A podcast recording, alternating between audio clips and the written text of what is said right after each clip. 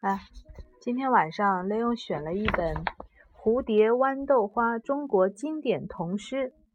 妈，我们好久没有念它了。对，对，我们今天晚上雷勇选的第一首叫《找梦》，作者田地。田地。嗯，找梦，我一睡觉梦就来了，我一醒来梦就去了。梦从哪里来，又到哪里去？我多么想知道，想把它们找到。在枕头里吗？我看看，没有。在被窝中吗？我看看，没有。关上门也好，关上窗也好，只要一合眼，梦就又来了。梦是从哪里来的？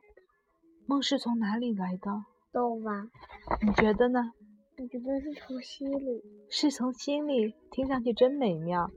好了，还有哪边？这边。小鸟音符是吗？嗯。好，这个首你应该都会背了，对吗？嗯。小鸟音符，作者柯岩。小鸟，小鸟，你们为什么不坐在高高的树梢？小鸟，小鸟。你们为什么在电线上来回跳跃？明白了，明白了，你们错把电线当成五线谱了。小鸟音符，呵，音符小鸟，多么美丽的曲调！念完了，老孟。